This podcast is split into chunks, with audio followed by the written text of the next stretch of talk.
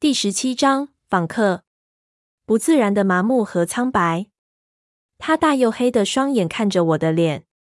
我的访客在大厅中央动也不动的等待，美丽的让我难以想象。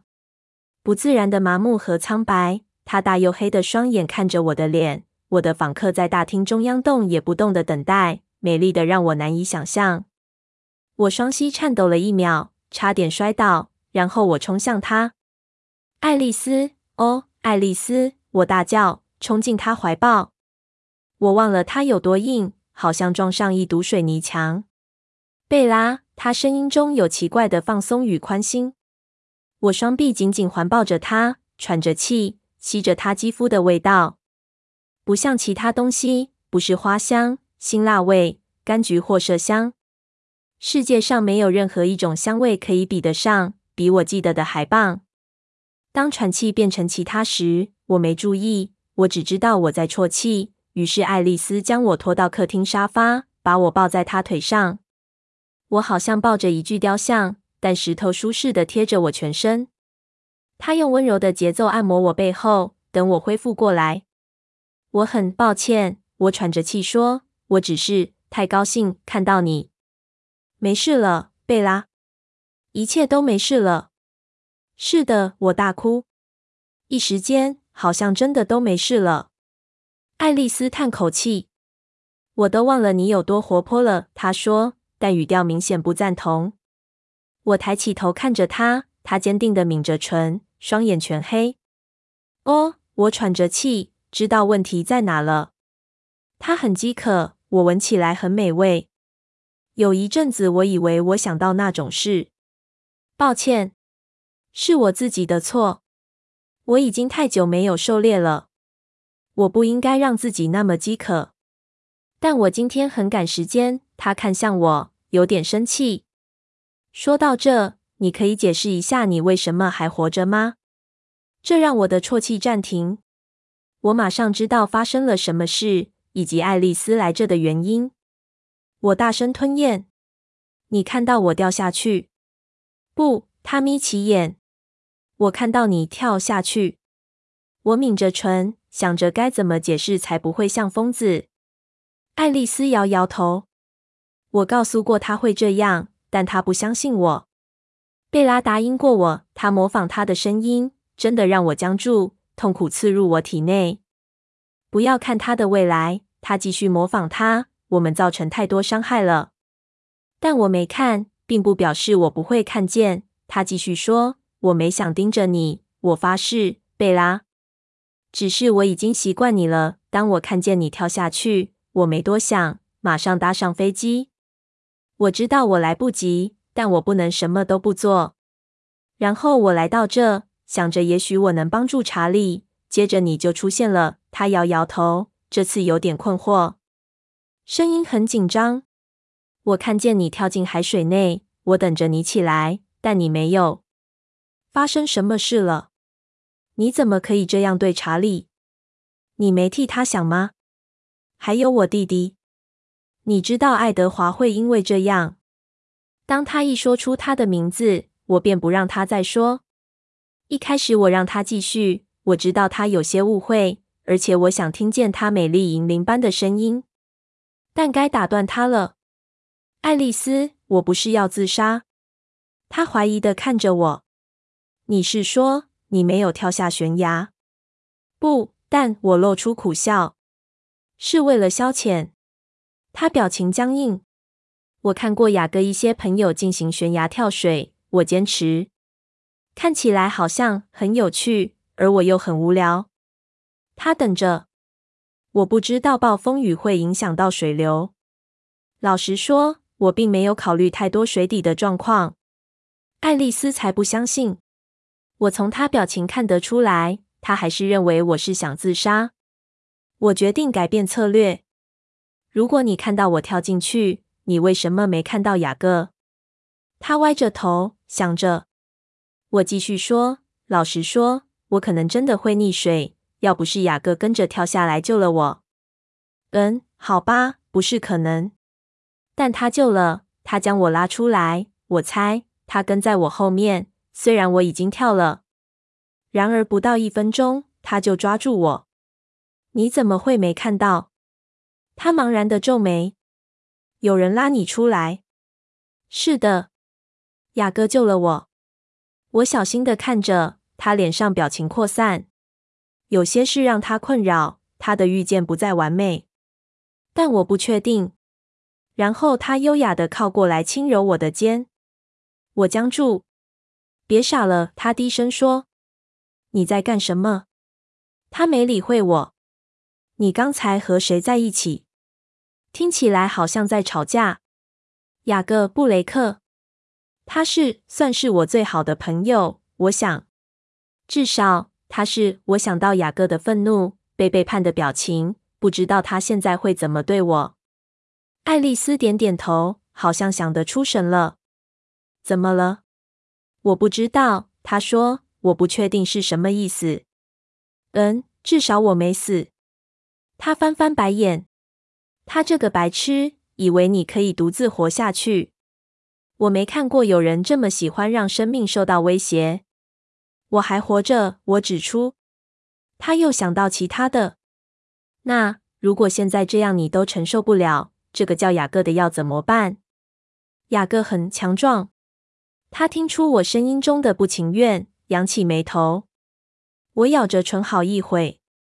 这是不是秘密？如果是，我最伟大的同盟是谁？爱丽丝还是雅各？我决定了，保守秘密很难。雅各知道一切，为什么伊丽丝不能知道？嗯，他是算是狼人。我嘶哑的坦白。当有吸血鬼在附近时，保护区的奎鲁特人会变成狼人。他们很久以前就知道库伦家的事了。你和卡莱尔一起回来的吗？爱丽丝呆呆的看着我好一会，然后恢复过来，急促的眨眼。嗯，我想着解释了味道。她低声说，同时也解释了我为什么没看见。她皱眉，前额都是皱纹。味道？我问。你闻起来很可怕。她突然说。还是皱眉。一个狼人？你确定？很确定。我说，想起保罗和雅各在路上打斗的情况。我想，远在你还没和卡莱尔在一起之前，福克斯就已经有狼人了。不，我没发现他。爱丽丝还是出神的想。突然，她双眼圆睁，用惊讶的表情看着我。你最好的朋友是一个狼人。我呆呆的点头。这多久了？没很久。我说，声音满是防备。他变成狼人才几周？他看着我，一个年轻的狼人。更糟。爱德华是对的，你简直是个专门吸引危险的磁铁。你怎么会让自己陷入险境？狼人又没有错。我结巴地说，被他批评的语气刺痛。在他们发脾气前。他摇摇头，很用力。随便你，贝拉。吸血鬼离开后，任何人都好。但你竟然跟你找到的第一个怪物约会。我不想跟爱丽丝吵。我还是因为她真的在这儿高兴。我能碰到她如大理石般的肌肤，听见她银铃般的声音。虽然她是错的。不，爱丽丝，吸血鬼没真的离开，不是全部，这才麻烦。如果不是狼人，维多利亚已经吃掉我了。嗯，如果不是小哥和他朋友，罗伦特早就在他之前干掉我了。我想，所以维多利亚，他粗声说：“罗伦特。”我点点头，被他黑色眼眸中的表情惊吓。我指着胸口，专吸危险的磁铁，记得吗？他又摇摇头，告诉我所有的事，从头开始。我掩饰开头，跳过机车和声音，只告诉他别的，一直到今天做的傻事。爱丽丝不喜欢我对于无聊和悬崖说的简单解释，所以我匆匆地说我在水中看到的，以及我认为那所代表的意义。她将眼眯成一长条线，看他这样很奇怪，那么危险的神情，像一个吸血鬼。我难以吞咽，然后说起哈利。他听我说。没有打岔，有时他会摇摇头，然后皱起眉头，好像大理石上出现刻痕。他没说话。最后我说完了，想到哈利去世而难过。我想起查理，他应该很快就会到家了。他将面对什么样的情况？我们的离开并没让你过得比较好，是吗？爱丽丝自言自语。我笑，有点歇斯底里。这不是重点，好吗？你们离开不是为了我好。爱丽丝看着地板好一会。嗯，我猜我今天太冲动了，我可能不应该闯入。我的脸色瞬间刷白，胃沉甸甸的。别走，爱丽丝，我低声说，手拉着她白色衬衫的衣领，歇斯底里的求她：“请别离开我。”她睁大双眼。好，他说，每个字都带着精确。我今晚不会走。深呼吸。我试着听话。但我还是呛到：“他看着我的脸。当我专心呼吸时，他等着我恢复平静。你看起来好惨，贝拉。我今天溺水。”我提醒他：“比这还严重。你糟透了。”我畏缩。听着，我已经尽力。你是什么意思？要调试过来并不容易。我很努力。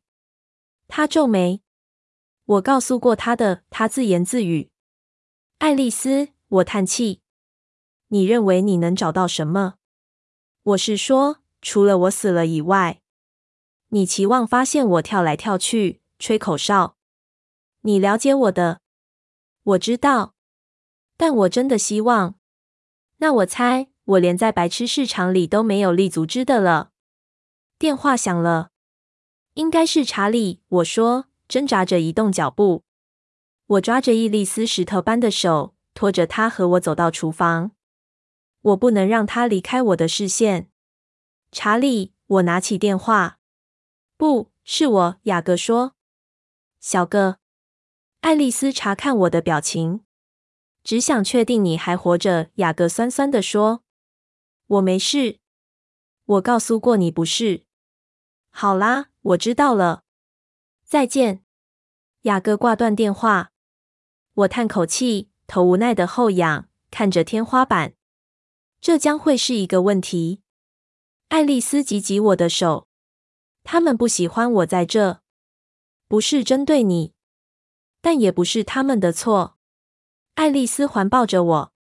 那我们该怎么办？他低声，但好像是在跟自己说话。该做些事情，收尾的工作。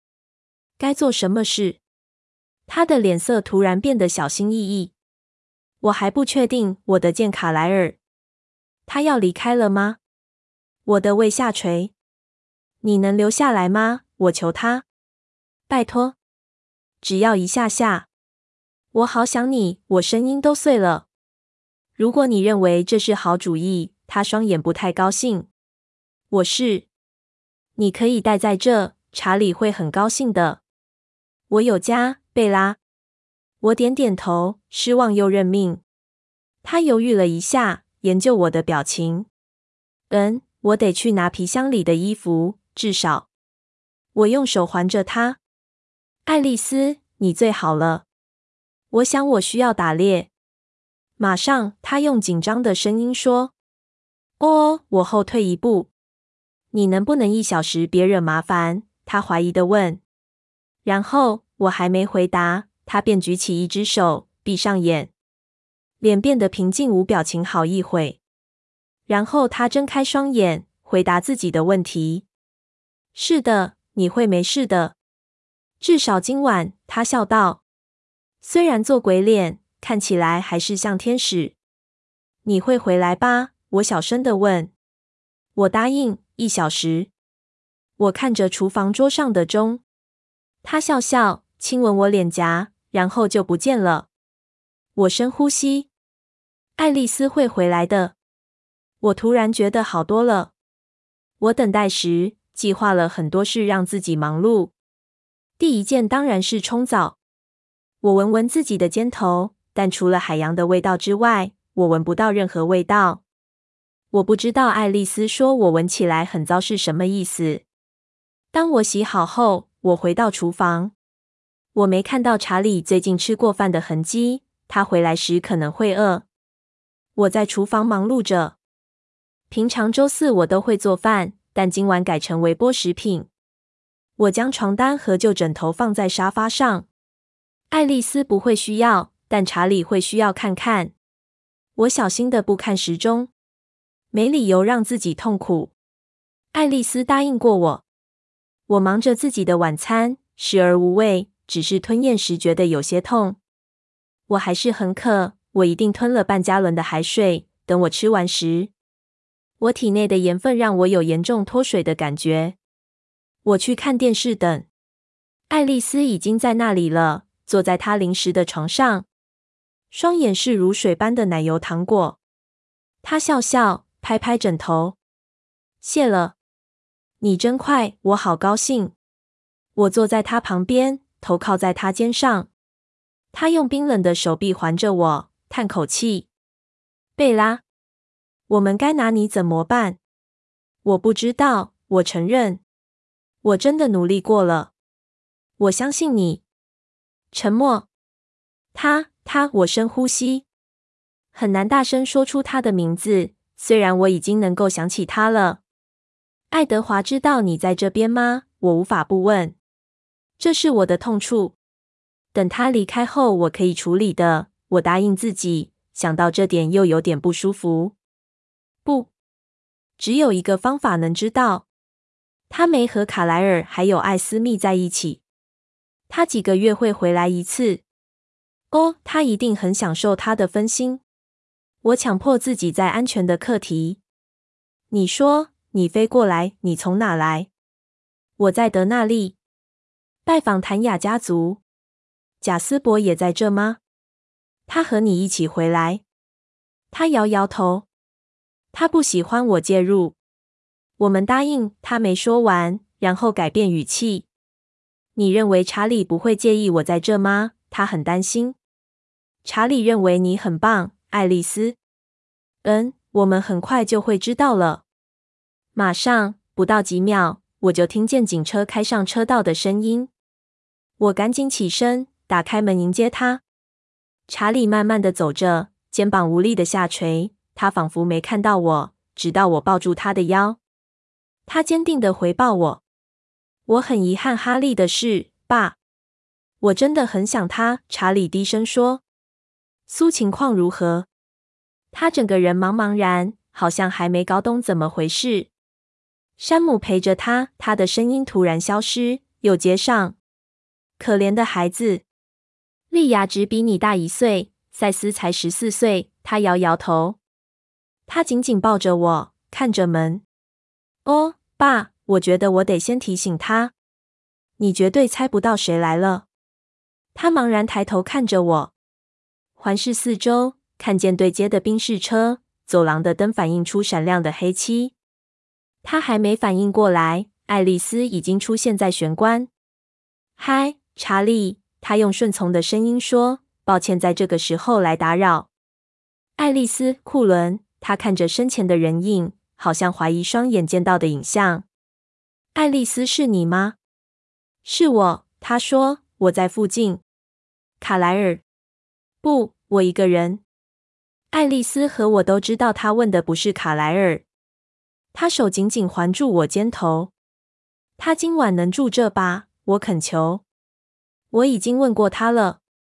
当然，查理机械式的反应。我们很高兴你来，爱丽丝。谢谢，查理。我知道时机不对，不，没关系，真的。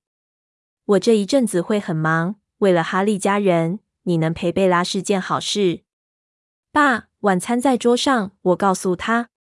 谢谢，贝拉。他拥了我一下，才放开我走向厨房。爱丽丝回到沙发上，我跟着她。这一次换她将我拉过去，抵着她肩膀。你看起来糟透了。是呀，我承认，耸耸肩。濒死经验造成的。卡莱尔对于你在这有什么看法？他不知道。他和艾斯密在猎游。我要几天后才会有他们的消息。等他回来之后，你不会告诉他吧？等他问时，我问。他知道我说的不是卡莱尔。不，他会要我的小命。爱丽丝严肃地说。我笑，旋即叹气。我不想睡。我想要和爱丽丝整晚聊天。我会这么累，真是说不过去。我已经在雅各家的沙发上睡了一整天了，但溺水真的让我累坏，双眼睁不开。我头靠在他大理石般的肩头，然后睡去。我醒得很早，睡得很好，一夜无梦，觉得休息够了，但麻了。我在沙发上，身上盖着毯子，原本是给爱丽丝的。我听见她和查理在厨房谈天，听起来查理已经帮他弄好早餐了。有多糟？查理，爱丽丝轻轻地问。我一开始以为他们谈的是克利尔沃特。查理叹口气：“糟透了。”告诉我，我想知道我们离开后发生了什么事。静默了一会，关上碗橱门，关上炉火。我等着，整个人畏缩着。我从未如此绝望。查理缓缓开口说：“我不知道该怎么办。”第一周，我以为我得送他去住院治疗。他不吃不喝不动。葛兰迪医生说一些像是紧张性精神分裂之类的话，但我不肯让他再看他。我担心这样会吓到他。他没再振作起来。我要瑞尼把他接去佛罗里达州照顾他。我不想当那个决定把他送去住院治疗或之类的那个人。我想和他母亲在一起，可能会有帮助。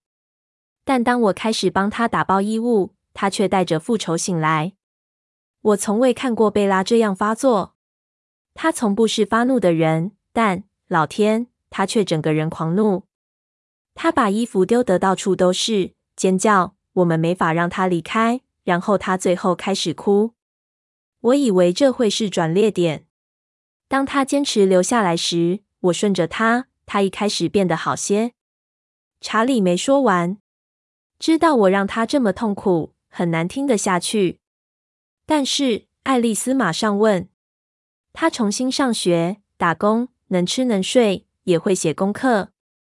有人问他问题，也能回答。但他就是空洞，双眼茫然。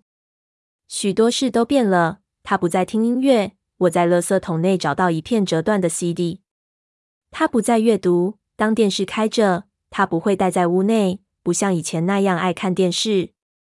我总算弄清楚，他在躲避一些会让他想起他的事。我们没怎么说话。我担心说出一些会让他沮丧的话，一些小事可能就会让他退缩。他从不自愿做任何事，只是回答，如果我问他的话。他这样自己一个人过了好一阵子，不回电话给朋友。过了一阵子后，朋友们也不再来电。他就像活死人一样过日子。我听见他在睡梦中的尖叫，我几乎听得出他在颤抖。我也在发抖，记起这一切。然后我叹口气，我一直没骗过他，一点都没有。我很遗憾，查理。爱丽丝说，声音很凄然。这不是你的错，他说得很清楚。他知道这是某人的责任。你一直是他的好朋友。不过他现在好多了。是的，自从他和雅各布雷克一起玩后，我注意到实在的进步。他两颊再度恢复血色。当他回家时，眼中充满神采。他又快乐了。他顿了一会，再次开口时，声音变得不同。他比他小一岁或更小。我知道他以前一直把他当成朋友，但我认为，也许事情不只是这样。或是可能有变化，查理用略带好战的口吻说，带着警告的意味，但不是针对爱丽丝，而是要她传话说，小哥比她的年纪成熟。他继续说，还是带着防卫的语气。他在生理上照顾他父亲，就像贝拉在情绪上照顾他母亲一样。这让他比实在的年纪成熟。他长得也很好看，遗传了他母亲这一边。他对贝拉有好处。你知道的，查理坚持说，他能有他对他是好的。爱丽丝同意。查理叹了一口大气，很快填补敌意反对的空档。好吧，所以我猜我说的太夸张了。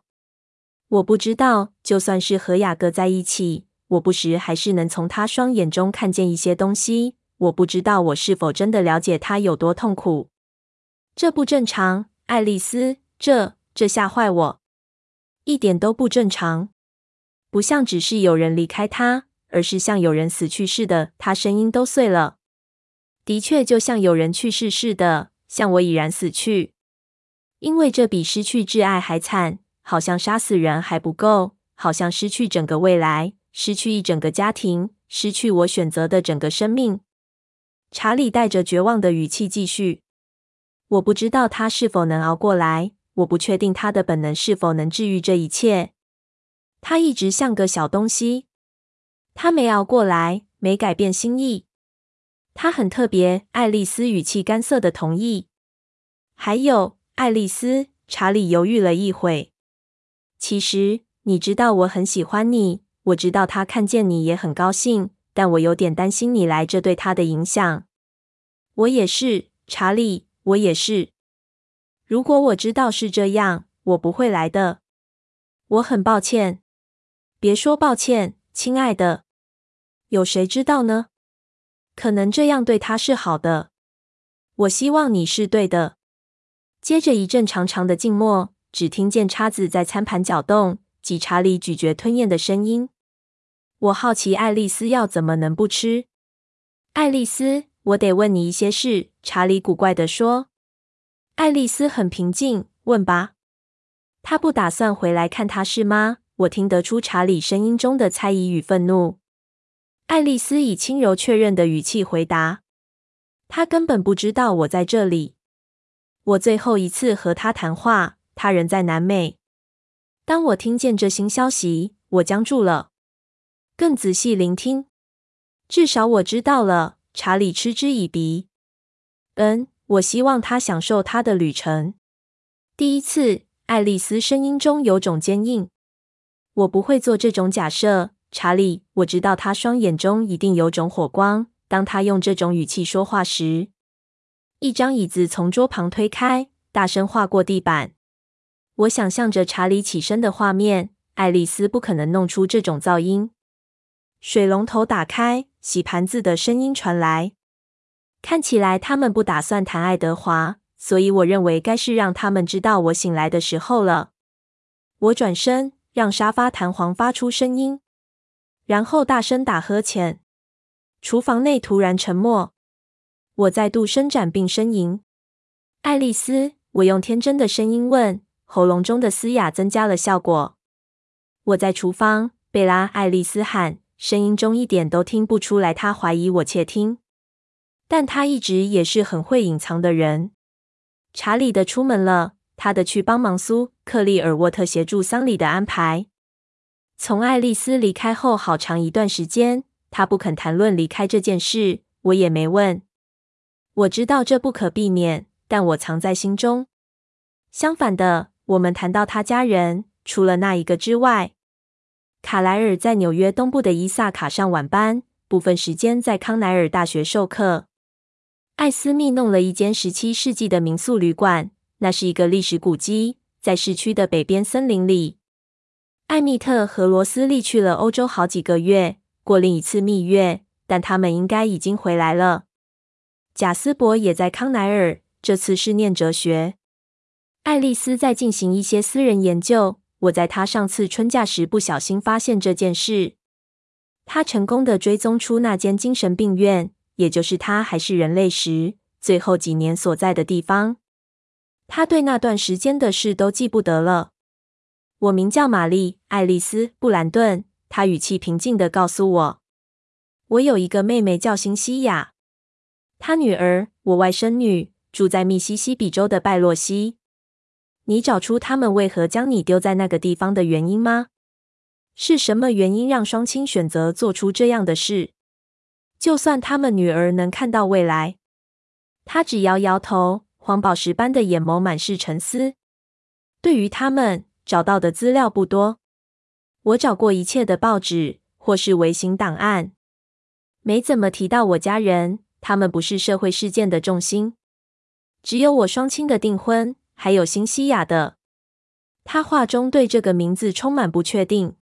还有我出生及死亡的公告。我找到我的墓地，我还在古老的疗养院档案中找到我的资料。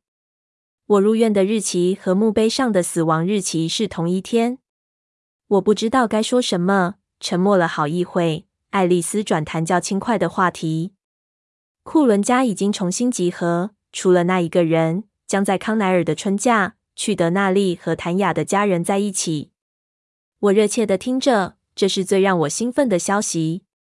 他没提到我最有兴趣的那个人，我很感谢他。听见他们家人的故事已经足够。我想了好久。查理直到深夜才回来，他看起来比平常更担心。和前几晚比起来，他早上第一件事就是去哈利的丧礼，所以他起得很早。我和爱丽丝一样，还是挤在沙发上。天还没亮，查理就下楼来，像个陌生人，穿着我从未看他穿过的老西装，外套没扣上。我想是因为他的小腹，领带比目前流行的还宽。他轻手轻脚地关上门，不想吵醒我们。我随他去，假装还在睡。爱丽丝也是。他一关上门，爱丽丝就坐起来，棉被下的她衣着整齐。所以，我们今天要做什么？他问。我不知道。你觉得有什么有趣的？他笑笑，摇摇头。但时间还太早。我在拉布席花了太多时间，代表我忽略了一堆家事。我决定要赶上这些日常杂活。我想做些事，任何能让查理好过些的事，可能让他回来时觉得家中变得干净有条理些。我开始打扫浴室，这是最被忽视的地方。我忙碌时，爱丽丝靠着门柱，问些跟我无关的问题。嗯，像是我们高中里的朋友。从他离开后，他们的情况。他脸上的神情很随意，没有情绪，但我感觉得出来。我告诉他的一些事，他不怎么同意。但也可能是因为我偷听他早上和查理的对话，自己产生内疚感。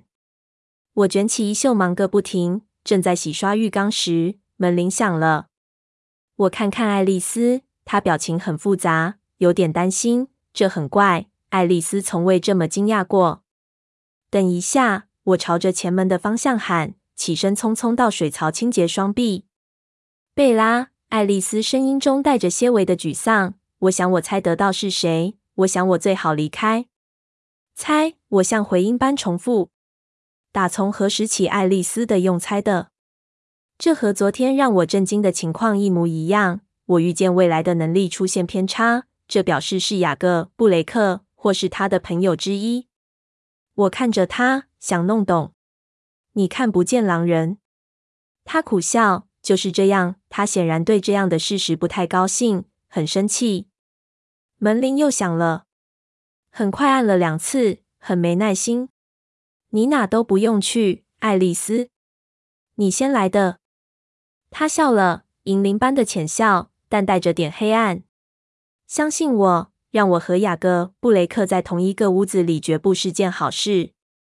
他亲吻我两颊，转身从查理的屋子消失，应该是从后窗离开的。我确信。门铃又响了。